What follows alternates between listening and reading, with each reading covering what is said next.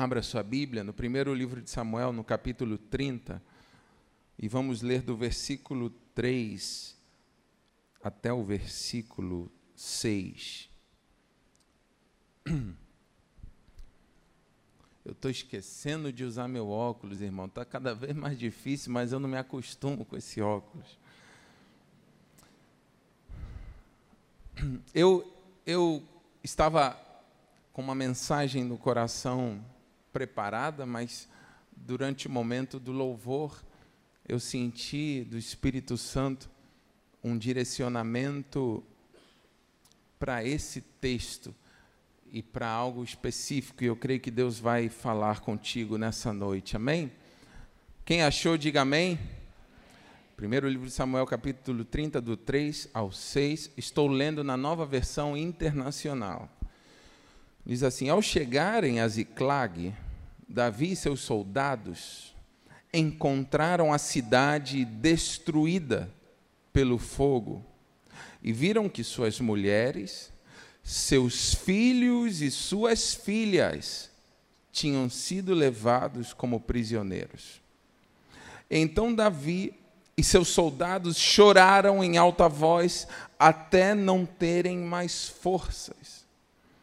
As duas mulheres de Davi também tinham sido levadas, Ainoã de Israel e Abigail de Carmelo, que fora mulher de Nabal. Davi ficou profundamente angustiado, pois os homens falavam em apedrejá-lo. Todos estavam amargurados por causa de seus filhos e suas filhas. Davi, porém, diga comigo, Davi, porém, fortaleceu-se no Senhor. Aleluia. Diego, porém, fortaleceu-se no Senhor. Você pode falar teu nome? Diego, porém, fortaleceu-se no Senhor. Espírito Santo, fala conosco nessa noite através da tua palavra. Por favor, eu oro para que agora os céus se abram sobre nós, Senhor, e que a tua voz possa bradar aqui não através de mim, mas, ó Deus, é a tua palavra que tem poder, Senhor. Que eu seja, seja simplesmente um canal mas que o Senhor possa falar diretamente aos ouvidos dos meus irmãos. E eu me levanto agora na autoridade do nome de Jesus para repreender todo espírito maligno que venha tentar tirar a atenção dos teus filhos da tua palavra. Ó Deus, todo espírito maligno que venha tentar trazer um sono extremo agora, qualquer sentimento, Senhor, que, que possa vir como seta na mente, Todo espírito maligno bate em retirada agora em nome de Jesus. Que as mentes e os ouvidos estejam abertos para receber a palavra do Senhor. Em nome de Jesus. Amém.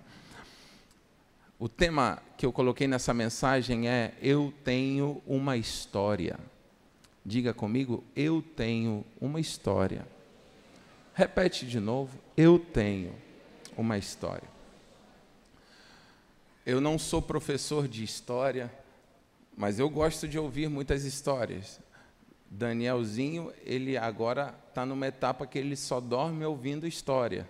Quem é pai, talvez já tem mãe, já teve essa experiência. Ele fica agitado porque ele luta contra o sono. Mas quando a gente. E isso é, é, é tiro e queda. Eu começo a, a impostar a voz orando: Senhor, em nome de Jesus. Aí ele já fica na posição de dormir. Né? Eu repreendo toda perturbação agora, toda inquietação. E eu vou contar uma história agora, em nome de Jesus. O Daniel vai. Do... É assim, irmão. Aí ele vai, vai. Porque ele tem um, um ladinho de dormir, né? Eu sei que quando ele está de barriguinha para cima, ele não está dormindo. Ele tá, aí ele quer cantar. Agora ele está cantando Amém, Amém, Amém. Aí, aí ele, ele não fala ainda que o Senhor te abençoe muitíssimo. Amém já está cantando. Aí ele fica assim, ó.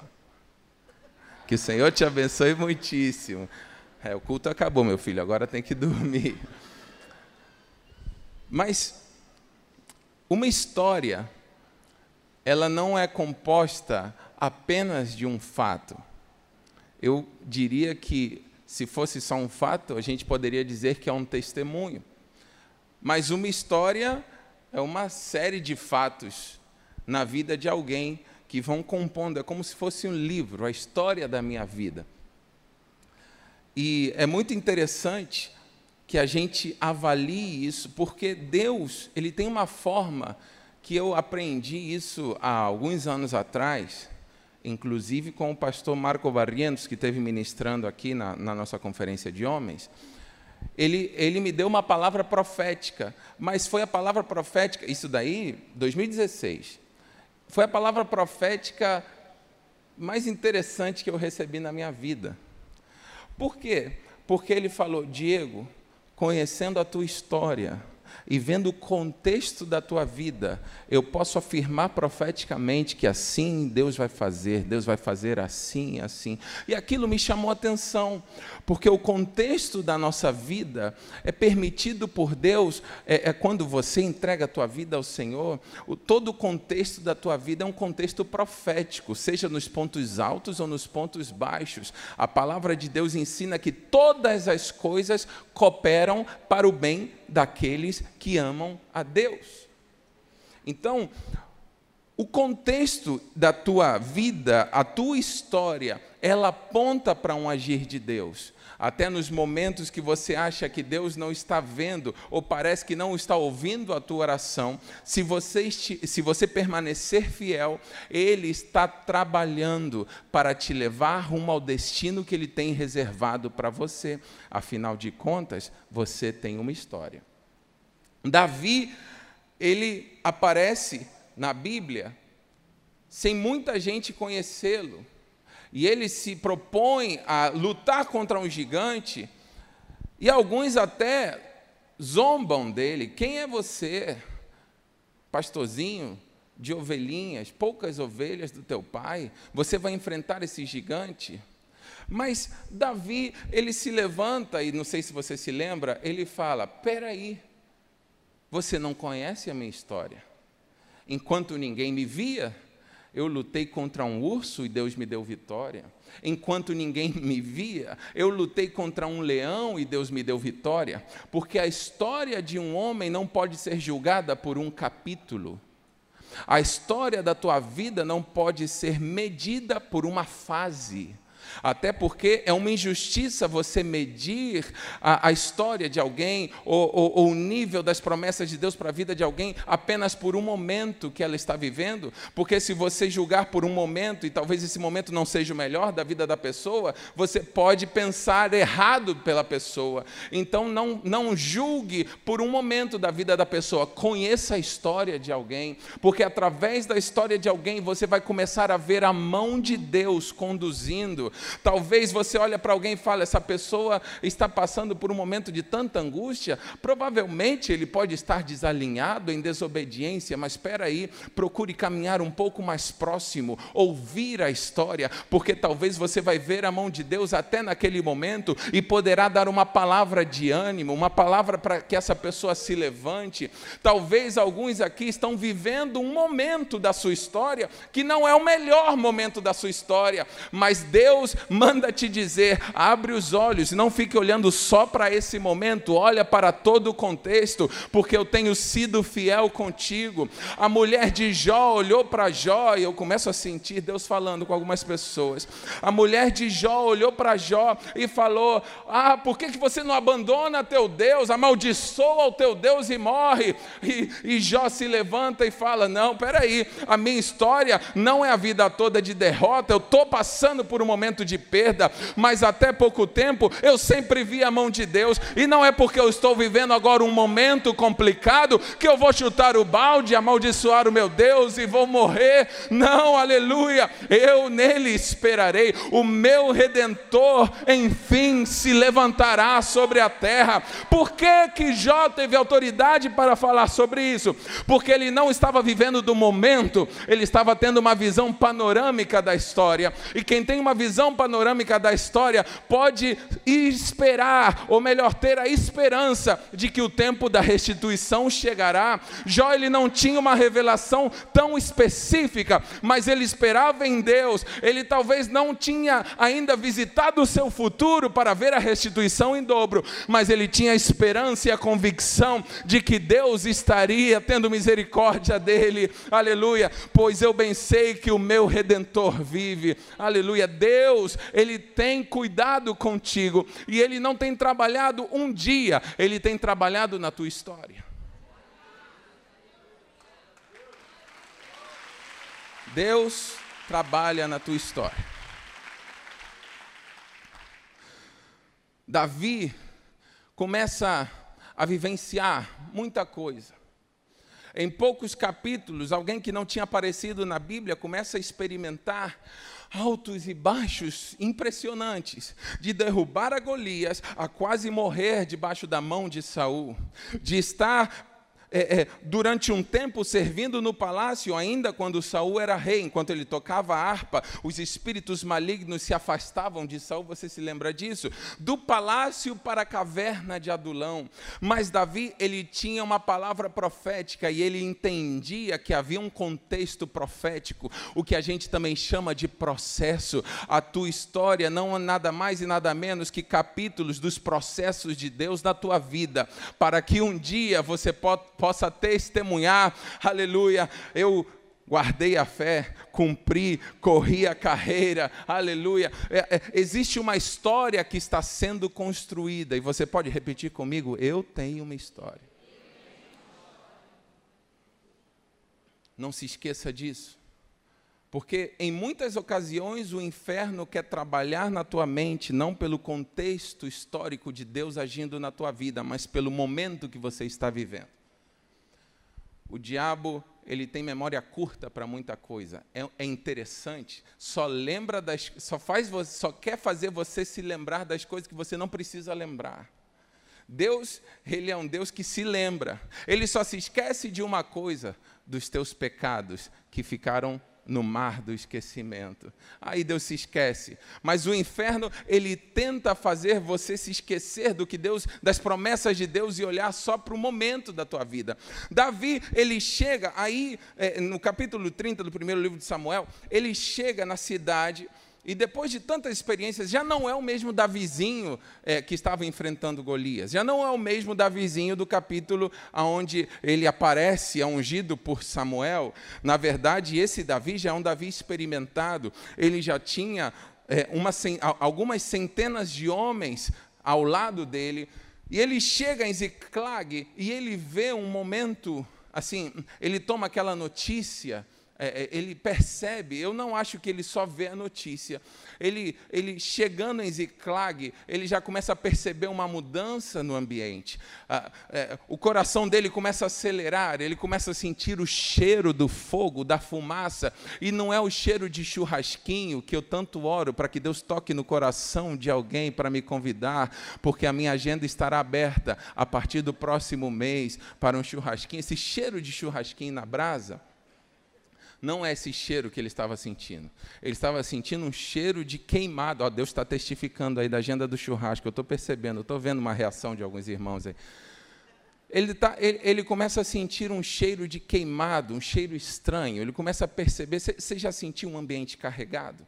Ele chega e, e, percebe que a cidade foi destruída, foi queimada, os seus filhos e filhas foram levados junto com as suas esposas, e ele começa a chorar. Interessante que o inferno, o, o, o inimigo, ele sempre está interessado em levar cativa a próxima geração. Ele não estava tão interessado em acabar com Davi e com seus homens. Ele estava interessado em destruir a próxima geração. Muito cuidado com a próxima geração. Porque tem muita gente aqui que já venceu tanta coisa, e o contexto histórico da tua vida te fez ter raiz tão profunda que não existe vento que te derrube mais. Você confia no Senhor, você espera no Senhor. Mas existe uma geração que ainda não tem um histórico formado, não tem uma vivência o suficiente para poder então ter firmeza. Vigiem, vamos vigiar e vamos cuidar da próxima geração. O, os inimigos foram e levaram cativos as esposas e levaram cativos os filhos e filhas. E eles começaram a chorar até não terem mais força. Os homens pensaram em apedrejar Davi, interessante. Esses mesmos homens que foram acolhidos por Davi na caverna de Adulão, vocês se lembram? Qual era o estado desses homens? Estavam endividados, estavam angustiados, estavam em apertos, mas eles foram acolhidos. E agora, no momento em que Davi está precisando do apoio deles, eles pensam em apedrejá-lo. Por isso, eu creio que Davi se fortaleceu no Senhor. Eu não, a Bíblia não dá detalhes, mas permite que a gente possa pensar em algum eh, um pouquinho. Davi poderia ter se levantado. Olha, nós precisamos entender o contexto do agir de Deus, porque quando vocês não eram ninguém, eu dei um espaço para vocês serem acolhidos e serem forjados como soldados. Agora, em vez da gente se dividir, a gente tem que se unir, porque a história está prestes a mudar. Deus está falando para a igreja nesse tempo. Agora, em vez da gente estar dividido, a gente precisa estar unido, porque existe uma história que está prestes a mudar. Eu vou repetir: invés, em vez de a gente estar é, separado, em vez da gente estar lutando um contra o outro, nós precisamos estar unidos unidos, porque Deus está prestes a resgatar uma geração que o inferno tentou levar como cativo, mas Deus está estendendo a sua mão. O inimigo pode ter se levantado, mas nós vemos pelo contexto histórico do agir de Deus nas nossas vidas, no Brasil e na igreja, que a história não termina nessa destruição e nesse angústia e nesse lamento. Aleluia. Tem um próximo capítulo para ser escrito. Tem um governo para Deus, para que Deus possa de, colocar na mão do seu povo. É o último avivamento. Nós precisamos nos preparar para esse tempo. Nós precisamos preparar a próxima geração para esse momento tão tão tão importante da nossa nação. Não é momento da gente tacar pedra em um irmão, em outro irmão, é momento da gente se unir em oração e falar: Senhor, tenha misericórdia de nós, tenha misericórdia das futuras gerações. Davi, ele se fortaleceu no Senhor.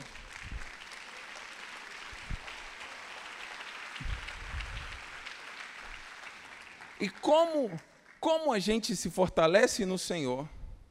Pode já ir subindo para o teclado, por favor.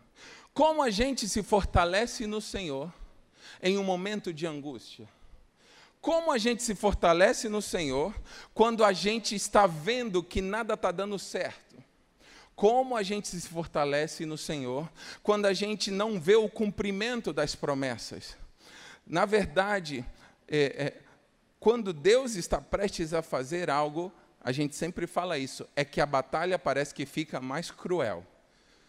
Parece que a batalha fica mais intensa quando a gente está prestes a vivenciar algo tremendo.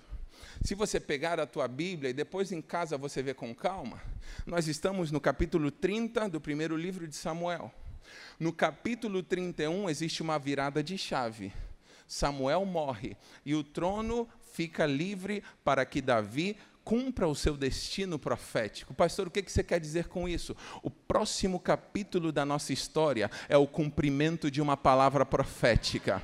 E por isso, por isso você não pode desistir agora nesse momento. Você tem que ver o contexto da tua história, porque tem gente que falta um capítulo para viver o cumprimento da sua promessa, e, e o inferno está fazendo de tudo para você desistir agora, enquanto outras pessoas te acusam, enquanto enquanto outros tentam tacar pedras em você, você precisa fazer como Davi, se fortalecer no Senhor, porque você fala, quando você se fortalece no Senhor, você fala: Isso não foi a palavra que eu recebi, esse não é o meu final. Eu me lembro quando Samuel me chamou diante dos meus irmãos, eu nem tinha sido convidado para sentar naquela mesa, mas o Senhor mandou o profeta me chamar, eu fui chamado a dedo para cumprir um destino profético e o meu destino profético não termina com a minha família perdida, não termina com os meus filhos cativos, não termina com o meu casamento acabado.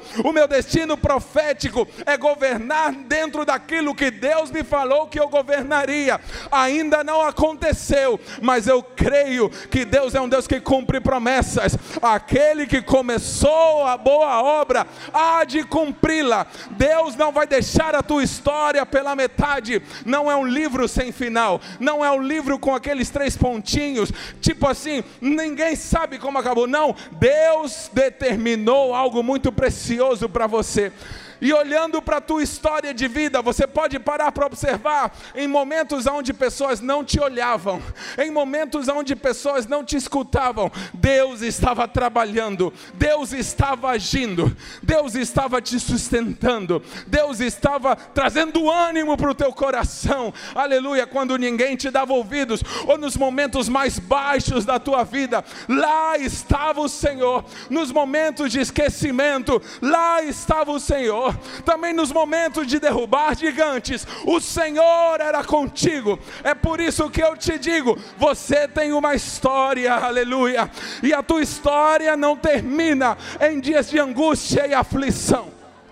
A tua história não termina com lamento, a tua história não termina com desespero. Falta um capítulo, falta um capítulo. Olha para alguém e fala: falta um capítulo, não desiste agora. Falta um capítulo. O Espírito Santo manda eu dizer para algumas pessoas, enquanto o ministério de música sobe, a página vai virar, a página está quase virando, a página está virando.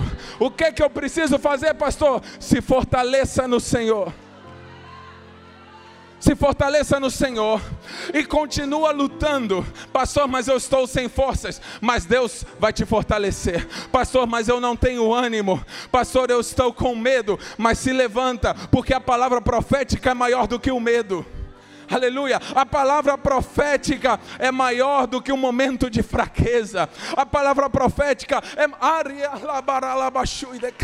Falta, tem gente aqui que está prestes, ainda nesse ano o Senhor me falava, algumas pessoas vão ver o desfecho dessa história, ainda nesse ano, porque tem histórias que estão sem desfecho, você não sabe como vai ser daqui a um mês, você apenas está sobrevivendo, mas falta um capítulo, falta um capítulo capítulo. Você tem uma história. O inferno tentou te julgar pelo momento, o inferno tentou te pegar nesse momento, mas Deus, Ele não vem improvisando, trabalhando de última hora, Ele vem construindo uma história de anos, aleluia. Uma história de anos, aleluia. Uma história de anos. Oh! Você tem uma história, você tem uma história. Você tem uma história, o Espírito Santo está te conduzindo e está direcionando a tua vida ao longo dessa história. Não era para algumas pessoas nem sequer estarem aqui hoje. Se dependesse do momento, você já tinha metido o pé. Mas sabe o que é que te sustenta? O contexto de Deus trabalhando na tua vida ao longo da história porque é uma história, elementos fundamentais de uma história é o tempo e o espaço, o tempo em que a história acontece e o lugar onde acontece. É por isso que Deus te trouxe para a igreja Cara de Leão, te trouxe de diferentes lugares, porque esse lugar faz parte da tua história e você faz parte dessa história. Deixa eu falar, esse lugar faz parte da tua história e você faz parte dessa história.